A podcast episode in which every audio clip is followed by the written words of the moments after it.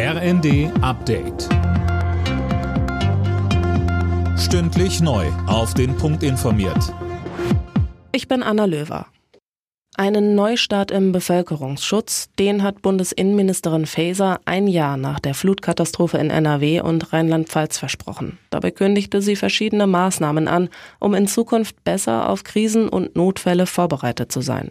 Dazu gehören ein jährlicher Bevölkerungsschutztag, ein besseres Warnsystem und mobile Zeltstädte, die jeweils 5000 Menschen Unterkunft bieten könnten. Weiter sagte Faeser. Dafür werden wir vor allem besser koordinieren, besser kommunizieren und besser kooperieren auf allen Ebenen zwischen Bund, Land, Kommune und den Hilfsorganisationen.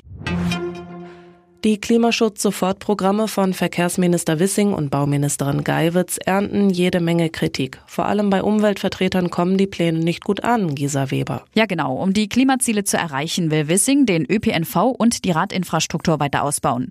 Nur blumige Ankündigungen heißt es von Greenpeace. Ähnlich sieht es auch die Deutsche Umwelthilfe. Sie fordert kurzfristig wirksame Maßnahmen, allen voran ein Tempolimit auf Autobahnen und ein Verbot von Kurzstreckenflügen.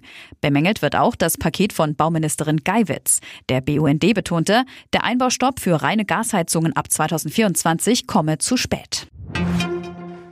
Im Streit um ukrainische Getreideexporte gibt es offenbar eine Einigung. Laut dem türkischen Verteidigungsminister Akar haben Russland und die Ukraine vereinbart, ein Koordinationszentrum einzurichten. Von dort aus sollen die Exporte über die Häfen ausgeschifft werden können.